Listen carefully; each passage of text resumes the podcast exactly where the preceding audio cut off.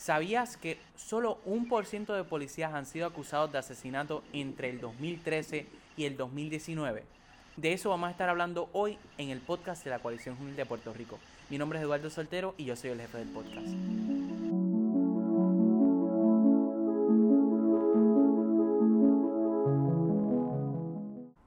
Hola, mi nombre es Eduardo Soltero, yo soy el jefe del podcast y hoy vamos a estar hablando en este sexto episodio del podcast de la Coalición Juvenil de Puerto Rico de un tema muy importante. Y este tema es el racismo sistémico. Y es un racismo que muchas veces no podemos identificar porque ya está plagado en el sistema y nada más podemos identificarlo viendo cómo era que se trabajaba antes de que el racismo empezara a convertirse, a normalizarse dentro de instituciones grandísimas como lo son el gobierno. Y vamos a conocer el panel de jóvenes analistas puertorriqueños que son miembros de la Coalición Juvenil de Puerto Rico que nos acompañan hoy en esta tan interesante discusión.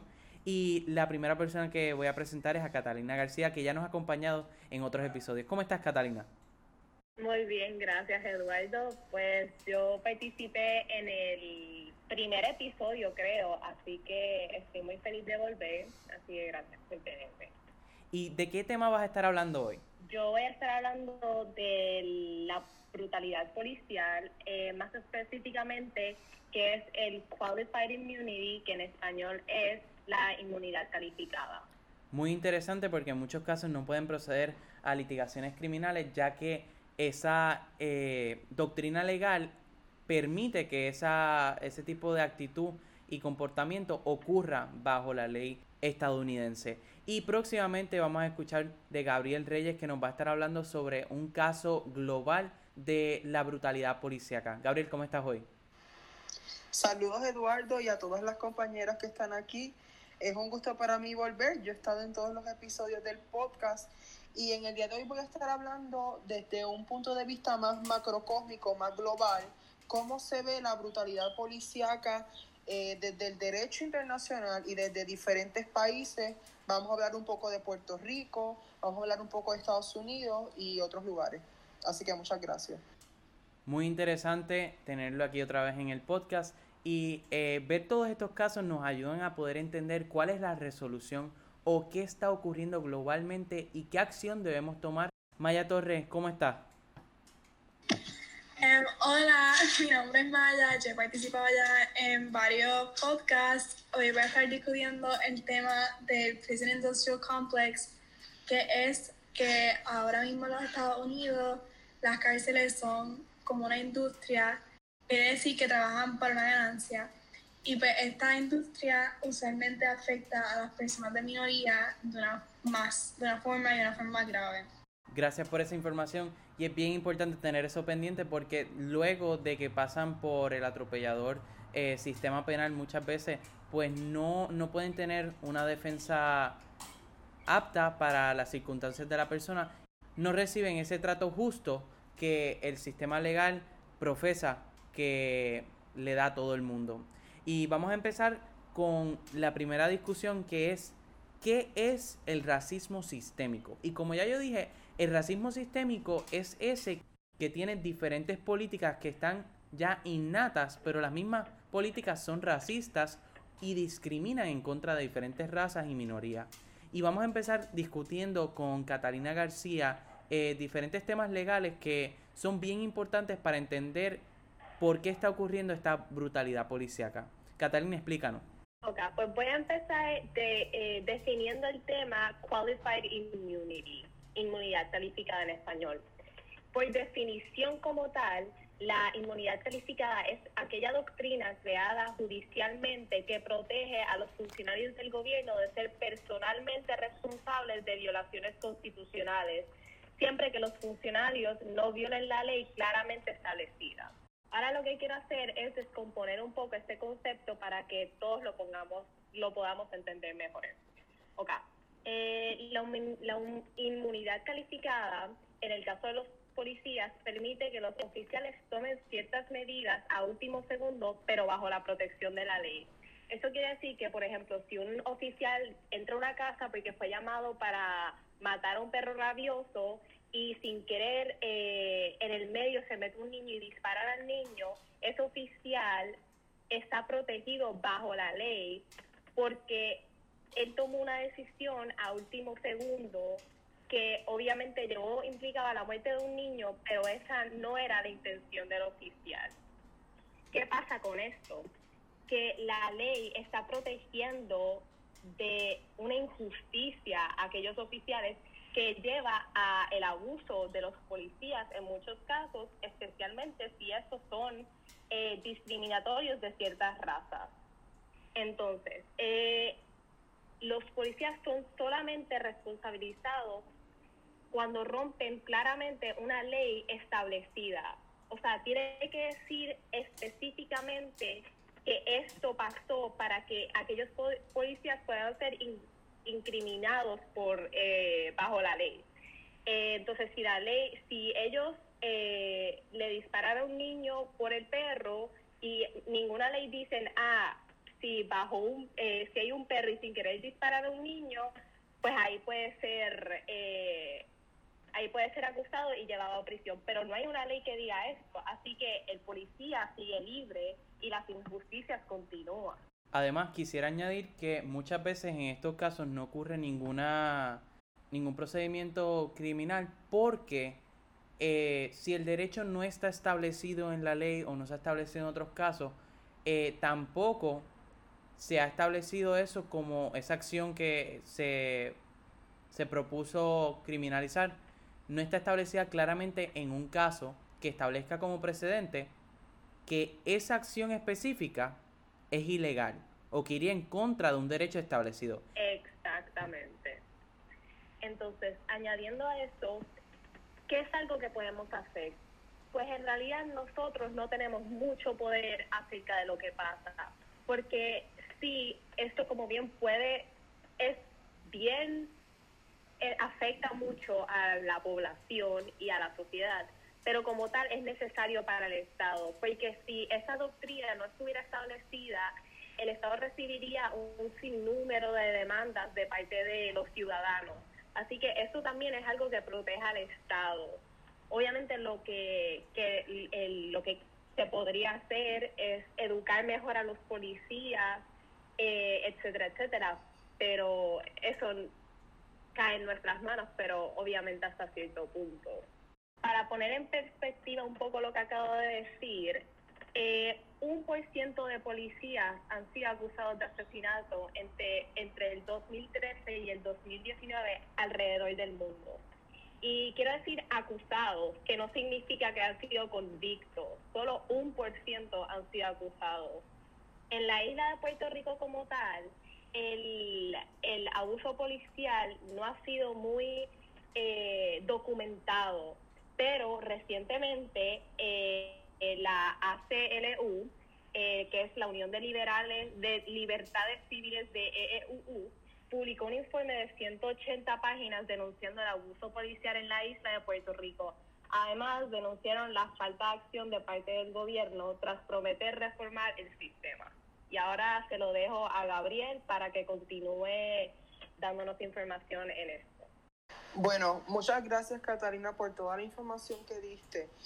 Eh, yo creo que el problema de la brutalidad policíaca es uno que está totalmente ligado al sistema como está construido y es una cosa que no solo se ve en Estados Unidos, no solo se ve en Puerto Rico, sino que está plagado en muchos de los países del mundo. Existe legislación internacional esto para proteger esto el derecho a la vida y el derecho a, las libertades de cada ciudadano. Eh, pero obviamente también cada país tiene el derecho a, a, proteger su independencia y a crear sus propias leyes. Entonces sabemos que el gobierno eh, no, eh, la jurisprudencia internacional no puede obligar a los gobiernos estatales a adoptar estas leyes. Según la Organización Internacional de Derechos Humanos, Amnistía Internacional, la brutalidad policial es el ejercicio ilegítimo de la fuerza por la policía. La misma organización hace mención de casos en Estados Unidos y menciona otros países en los que se ha visto algunos casos de brutalidad policial. Entre ellos está Hong Kong y México. El periódico internacional The New York Times menciona en un artículo de opinión publicado en el 2020 que en México la, la brutalidad policíaca también es sistémica. Es interesante que en este artículo de opinión publicado por el periódico The New York Times eh, se menciona cómo ahora mismo en Estados Unidos hay un gran movimiento para quitarle fondos a la policía, que fue una cosa que hablamos en otro episodio y que les invito a que lo sintonicen si no lo han escuchado todavía y habla de cómo en México también es sistémico este problema y cómo a nivel de la conversación internacional no se está hablando tanto, pero debería también ser abordado igual que lo que está pasando en Hong Kong. Según la organización Amnistía Internacional, que fue la que mencioné anteriormente, se puede considerar brutalidad policial diversas violaciones de derechos humanos cometidos por la policía, que pueden incluir insultos racistas, palizas, entre otros.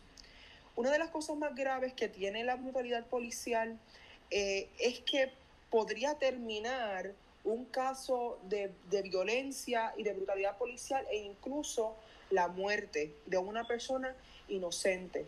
Así que por eso es bien importante abordar este tema desde la creación de leyes que sean inclusivas para todos.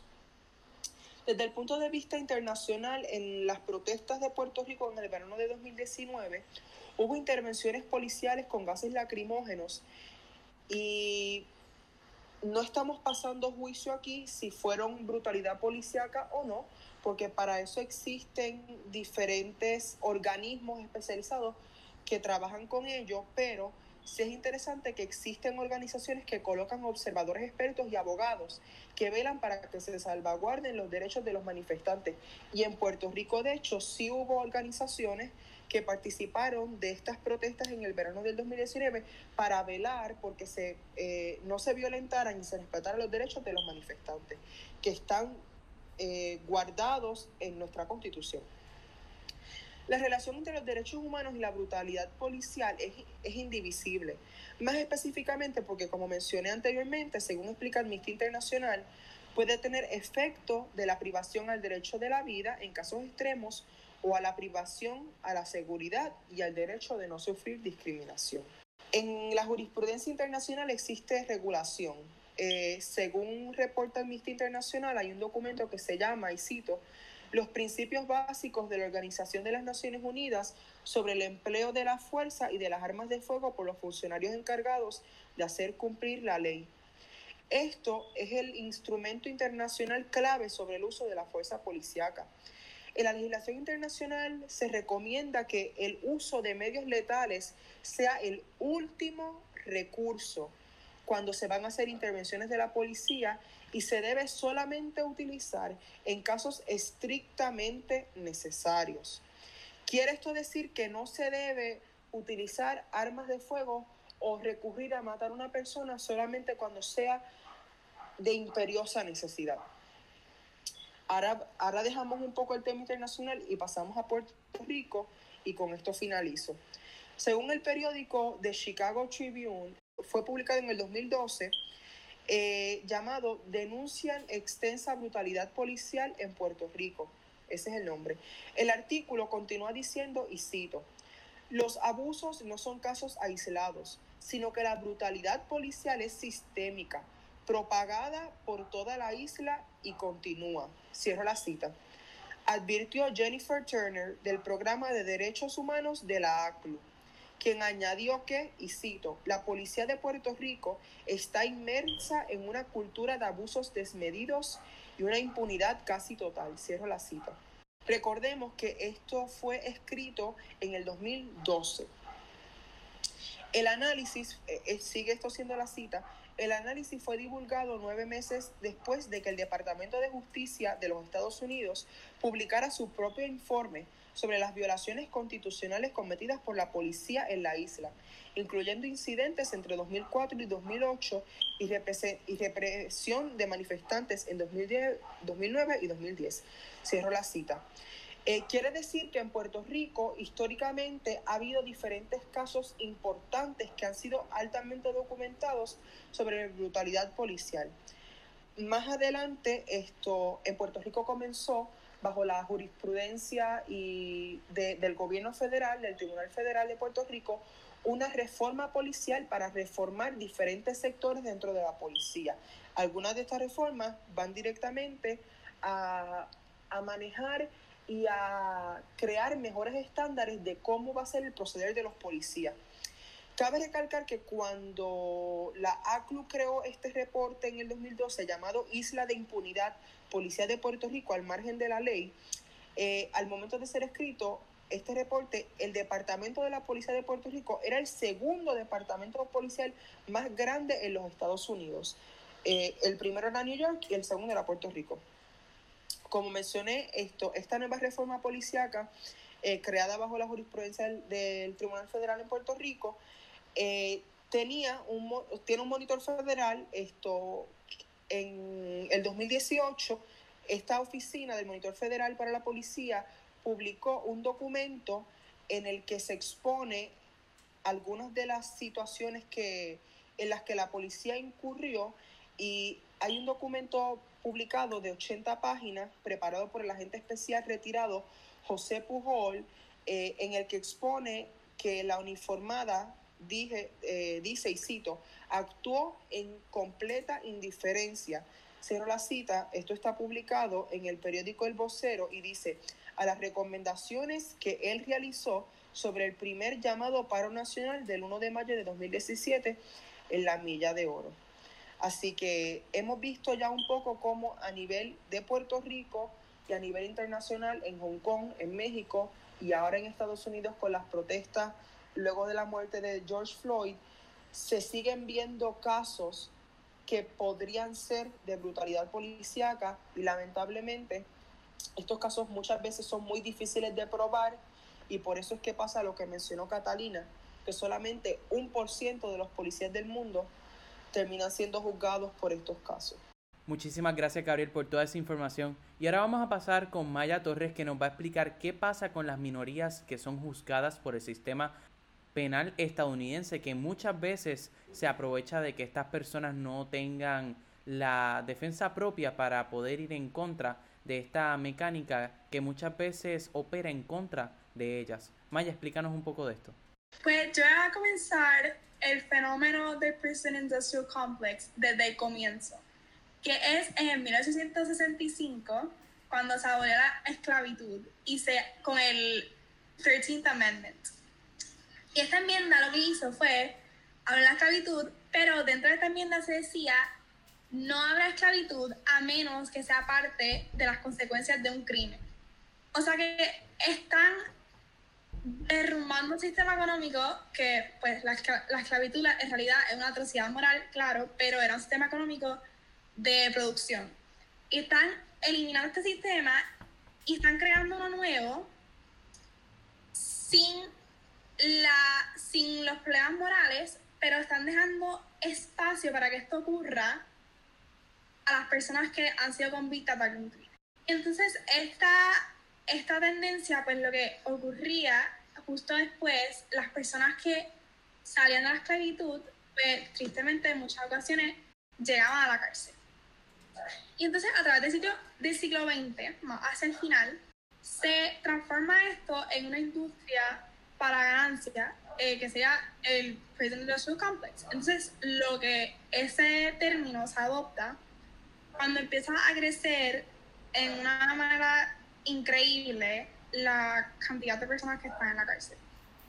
Y les voy a dejar una estadística de eso, que es que en el 1983 habían 648 mil personas encarceladas.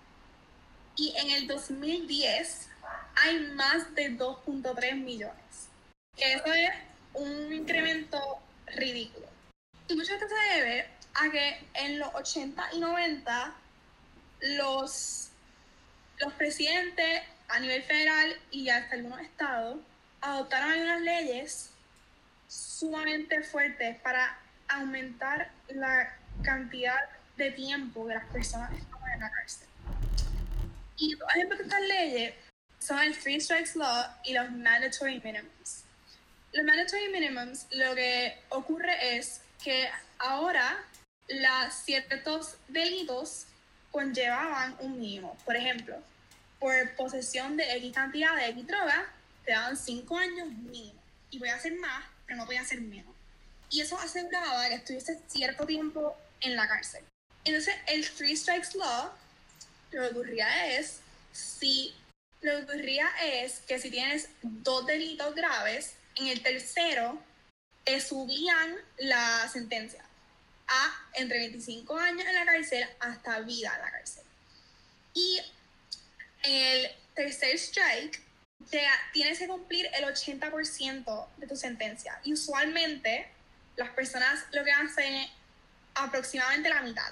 Esas, estos cambios en el sistema penal tristemente afectaron de una manera disproporcional a la minoría negra, de color latino, latines, em, y las personas que no tenían suficiente dinero para pagar una defensa.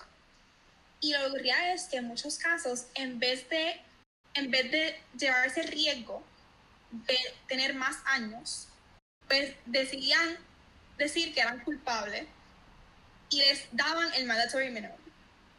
Y eso también, pues parte de la razón que hacían eso también es que si el juez veía que la persona es, no tomaba responsabilidad por lo que hacía, les podía incrementar la sentencia y añadirle años por, e, por eso.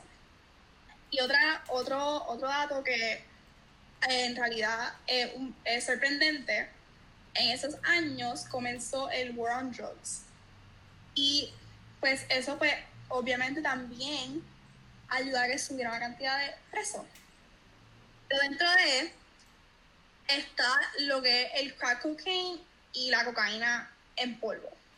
Entonces, las personas, importante saber que las personas de color usualmente eran los que usaban el crack y las personas blancas usaban la cocaína. Y hay una estadística muy sorprendente que es que 5 gramos, la posesión de 5 gramos de crack y la posesión de 500 gramos de cocaína en polvo conllevan la misma sentencia mínima de 5 años. Y pues eso, naturalmente, como es una droga que usaban más las personas de color, pues más personas de color iban a la cárcel por menos posesión. Y pues eso, como parte del Prison Industrial Complex, para generar dinero necesitan tener las cárceles llenas. O sea que eso, pues, por el lobbying de los dueños de las cárceles, llevaron a que ocurrieran estas leyes para llenar sus cárceles. Y pues en el 2014, en el año fiscal de 2014, el gobierno le dio 639 millones a cárceles privadas, que es un promedio de 2.159 dólares por preso. Que es súper sorprendente y pues obviamente en las cárceles que son privadas, la prioridad no son los presos, son las ganancias. O sea que no solo es que las personas de color están marginalizadas por el sistema y sufren por el sistema, sino que dentro del sistema pueden sufrir hasta más por la, las ganas de las personas de, de tener más dinero y de generar su ingreso. Y otra estadística que yo encuentro un poco sorprendente, que los dejo con esto, es que los Estados Unidos tiene 5% de la población global, pero 25% de la población encarcelada global. O sea que, sí. Bueno, pues Maya, gracias por poner todo eso en perspectiva, enseñándonos un aspecto bien importante del sistema penal estadounidense y otro sistema que también ha sufrido de este racismo internalizado eh, y ya llamado sistémico es la supresión al voto. Y es que en Estados Unidos, como estaba el racismo rampante en todos los aspectos de la sociedad, la cultura y el gobierno, se tuvo que firmar una ley en donde explícitamente se decía que no se podía discriminar a un votante ni quitarle su privilegio a votar por su color de piel o raza, ya que en el pasado se empleaban unas técnicas para suprimir el voto negro y estas leyes normalmente se conocen como Jim Crow Laws. Y este Voting Rights del 1965 trató de asegurar de que no se volviera a cometer estas infracciones a la integridad y a, la participación en el proceso democrático de la votación en Estados Unidos. Y esto lo que trajo fue muchas, muchas y muchas preguntas constitucionales que el Tribunal Supremo de Estados Unidos tuvo que empezar a contestar. Y en una de las secciones, sección B, 4 y 5, se mencionaba que si algún estado tenía algún pasado racista o si habían empleado algún tipo de Jim Crow laws que estaban en contra y no cumplían con ese eh, Voting Rights Act del 1965, pues tenían que ser investigados y tenían que decirle al gobierno federal que iban a cambiar sus leyes a, de votar. Y en este caso específico de la Corte Suprema, eh, Shelby County v. Holder, se decide que estas dos secciones, 4 y 5, que hablaban de que se podía disponer que ciertos lugares tenían un pasado racista y se deberían inspeccionar con mucha cautela qué estaban haciendo en las elecciones y de qué manera podían suprimir el voto con sus leyes, pues ellos retan esa sección 4 y 5 y luego de que la retan en el Tribunal Supremo, pues el tribunal decide en un fallo de 5-4 que esas dos secciones son inconstitucionales, ya que deciden que esos estados en específico y esos lugares, esas áreas, eran racistas. Lo que estaría yendo en contra, que era lo que eh, el demandante en este caso alegaba, que iba en contra de la soberanía que se le había dado al Estado en las bases legales del el gobierno estadounidense. Y también vamos a estar hablando sobre el derecho a votar. ¿Es un derecho constitucional? Y primero que todo vamos a decir qué es un derecho constitucional. Y es que son unos derechos que no se pueden cambiar y son dados a un individuo por la constitución de su país. Y ahora vamos a ver el, lo contrario, los derechos legales. Y eso se pueden cambiar por legislaturas y leyes que se aprueben como constitucionales. Y ahora hay que notar que los derechos legales no deben confligir con los derechos constitucionales, ya que los derechos constitucionales van sobre esos derechos legales. Y también vamos a recordar que el derecho a votar es un privilegio constitucional el cual se menciona cinco veces en la Constitución estadounidense, pero nunca se ha reconocido como un derecho constitucional.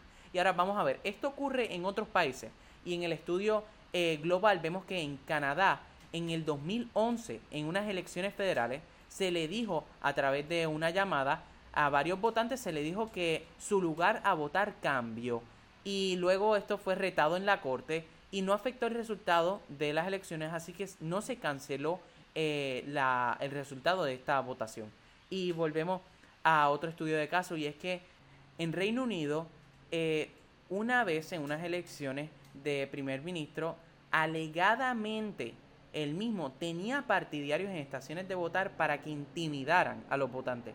Y él luego no fue removido de, de, de su oficina y de su puesto, ya que no afectó el resultado de las votaciones. Y Finalmente, en Israel se colocaron cámaras dentro del lugar donde se votaba, por lo que llevó a que investigaciones federales sacaran a el líder electo en esas elecciones. Y también se pudo no se pudo aprobar que afectó el resultado directamente, pero se evidenció que la participación de personas árabes bajó a un 50% y viendo en, un, en una lupa de todos estos casos y echándonos un poco para atrás, ¿qué debemos estar pendientes para que esto no ocurra?